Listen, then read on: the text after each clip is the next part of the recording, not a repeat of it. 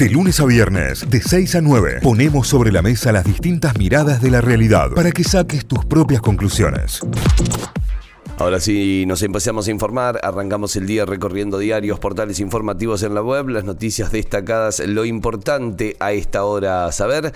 En Córdoba arrancamos por La Voz del Interior, lavoz.com.ar. La foto principal es la plana mayor en este momento de Hacemos Unidos por Córdoba, la eh, alianza que se formó para las elecciones desde el lado oficialista. El título, Elecciones 2023, Yarlora define a su vice entre un peronista y una extrapartidaria. Suenan fuerte el riocuartense Juan Manuel Llamosas y la radical Miriam Prunoto. Calvo encabezaría la lista sábana. Hay negociación en los departamentos.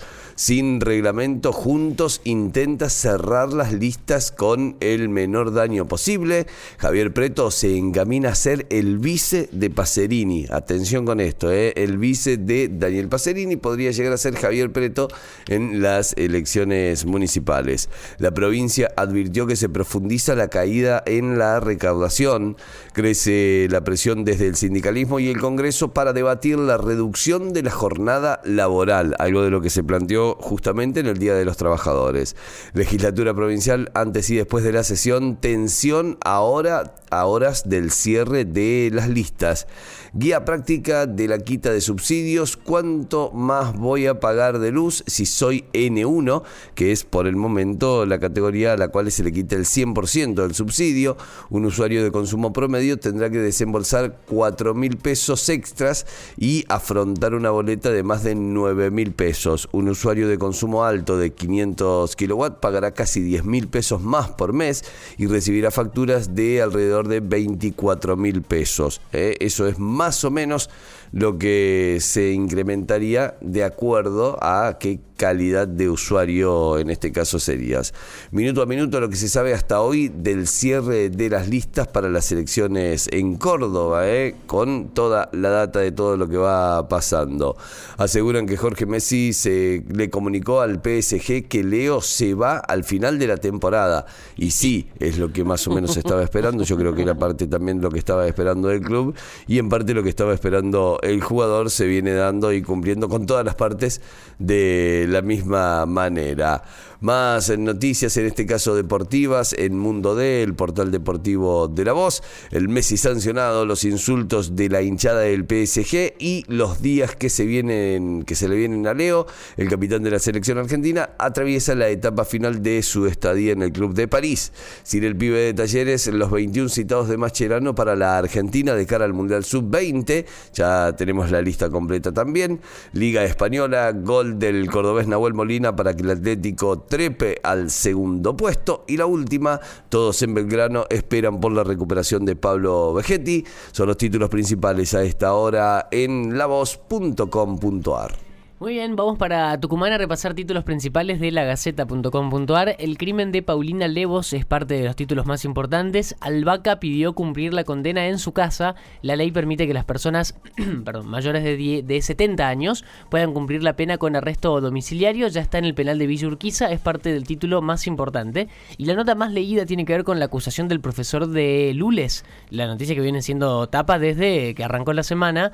Eh, divide aguas la acusación por las redes circulan diferentes versiones de lo que sucedió en la Escuela Técnica número 1 de Lules. Se esperan novedades para mañana. Para el que no está al tanto de la noticia, tiene que ver con esta noticia del profesor que agarró del cuello a un alumno. Claro, lo eh, ahorcó. Lo ahorcó. Una situación de una violencia eh, tremenda dentro del aula. Eh, así que bueno, es parte de los títulos más leídos en este momento. Seguimos repasando algunos más. Dobles candidaturas ahora sirven para completar listas. Sergio Dávalos, presidente del partido Creo, detalló la razón para que varios nombres se repitan en las listas. La tarifa de la electricidad no registrará nuevos incrementos. El ente regulador quiere consensuar los aumentos. No se van a tomar decisiones antes de las elecciones. ¿Qué pasará con el gas? Es otro de los títulos. El Consejo de la Capital no aprueba ordenanzas desde diciembre. Los 18 ediles son candidatos. El proceso electoral paralizó los debates en el recinto del cuerpo vecinal y también es parte de los títulos principales a esta hora en el portal de la Gaceta. Los aumentos de las cuotas de los colegios también es otro de los títulos principales. Eh, los colegios privados va a llegar hasta el 12%.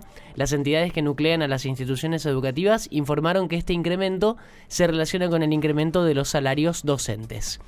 ¿Cómo impactará en Tucumán el aumento del servicio del gas? También lo decíamos recién. El Energas aplicó los nuevos cuadros tarifarios, tanto para el transporte como para la distribución del fluido. Es otro de los títulos. El INDEC da marcha atrás y finalmente va a difundir el viernes, el viernes 12, o sea, el viernes que viene, los datos de la inflación.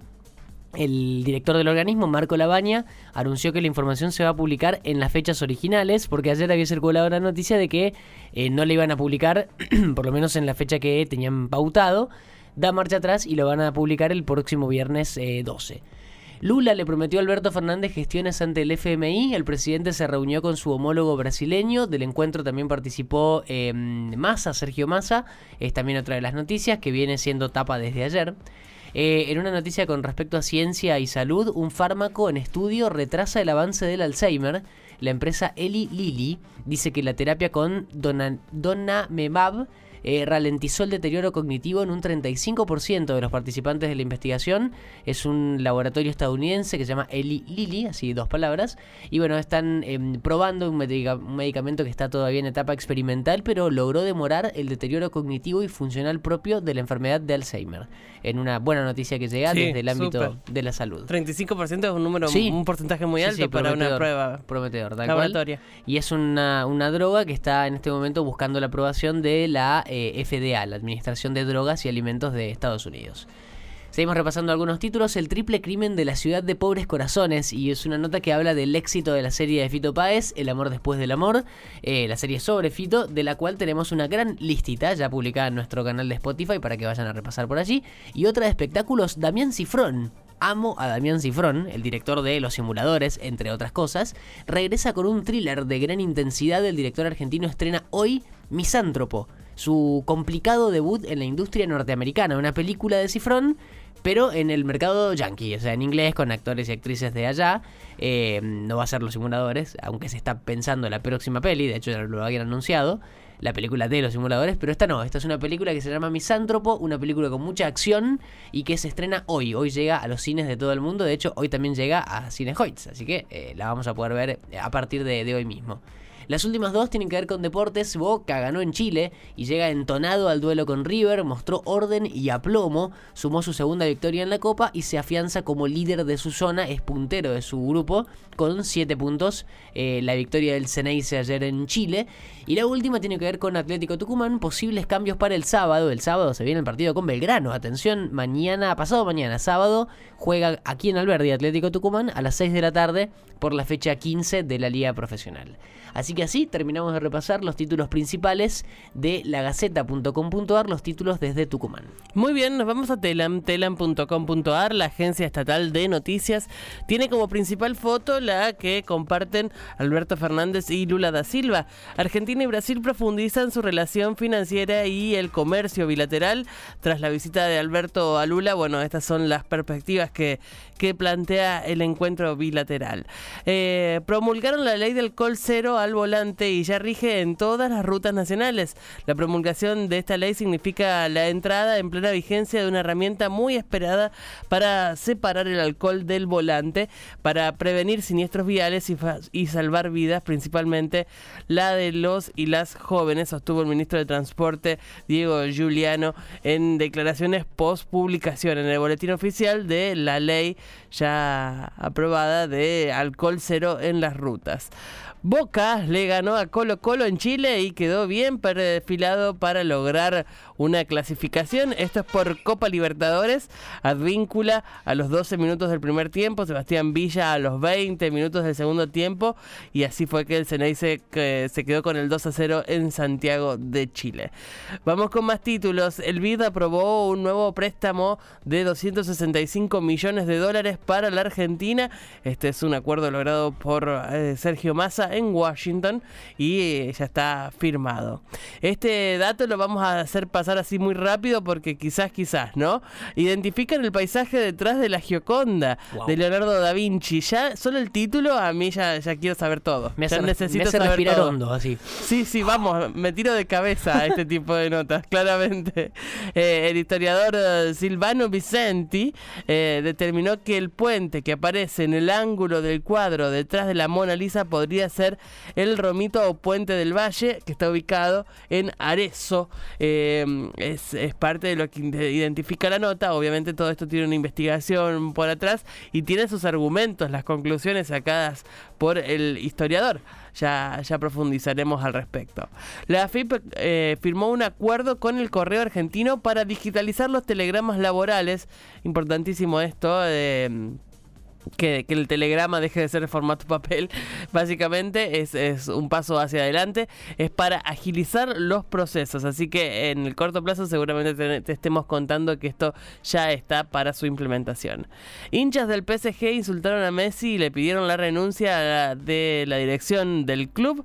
Eh, arde el país, arde, arde el Paris Saint Germain y, eh, y, y, es muy imp- impresionante ver banderas en contra de Messi. Es una no, no tiene lógica. Bueno, está sucediendo en París. Eh, allanaron la casa de Bolsonaro por fraudes con las vacunas anti-COVID. Tiene que ver con un fraude que estaría completamente especificado en su carnet de vacunación. No estaría, no se habría puesto las vacunas eh, Bolsonaro en principio. Y eso es lo que intenta determinar la justicia brasilera. Científicos de la UBA y el CONICET descubrieron el mecanismo de autocuración del páncreas. Bueno. Esto es investigación argentina. Las enfermedades relacionadas con el páncreas, como la pancreatitis, son complejas porque no tienen una única causa inicial y por tal motivo no existen tratamientos específicos eh, que la medicina pueda aplicar. Sin embargo, los investigadores eh, explicaron que en el 85% de los casos el mismo órgano se ocupa de curar la enfermedad que, que, que, que la tiene sometido en el transcurso de los siguientes 10 días. Bueno, todo esto especificado en una nota muy interesante sobre ciencia, ahí también en Telam disponible para ustedes. El Manchester City goleó al West Ham y recupera la punta, esto es por la Premier League, también título de telam.com.ar. Leandro Paredes anotó un golazo en el triunfo de la Juventus sobre el Lerche. Eh, hermosa la camiseta de la, de la Juve, hermosísimo el conjunto completo, ¿no? Azul, Francia y fucsia, Sí, bellísimo. la, la alternativa está Ah, muy linda. Qué muy bien. linda que es. Sancionaron por su viaje a Arabia Saudita a Messi, eh, ya que no se presentó a la, a la práctica del PSG. También parte de los títulos de Telam. Y cerramos, cerramos el repaso de títulos para decir que se definió el horario para los tres partidos de Argentina en el Mundial Sub-20. La selección juvenil, dirigida por Javier Mascherano, participará en el Grupo A, donde se enfrentará a Uzbekistán el sábado 20 de mayo, a Guatemala el martes 23 y a Nueva Zelanda el viernes 26. Eh, a partir de las 18 eh, será el anuncio según FIFA. eh, tiene, tiene esta especificación. Y a tener en cuenta, Mascherano ya presentó la lista que tiene a los jugadores que participarán del sub-20. Qué impresionante ver listas en donde no conoces a nadie, básicamente. Por lo menos para mí. Hay mucho europibe, hay muchos Sí. chicos que no, no jugaron en el fútbol argentino, que se fueron desde muy chicos y, y que están que empezaron a jugar, empezaron su carrera allá. Muchos casos de familias del 2001.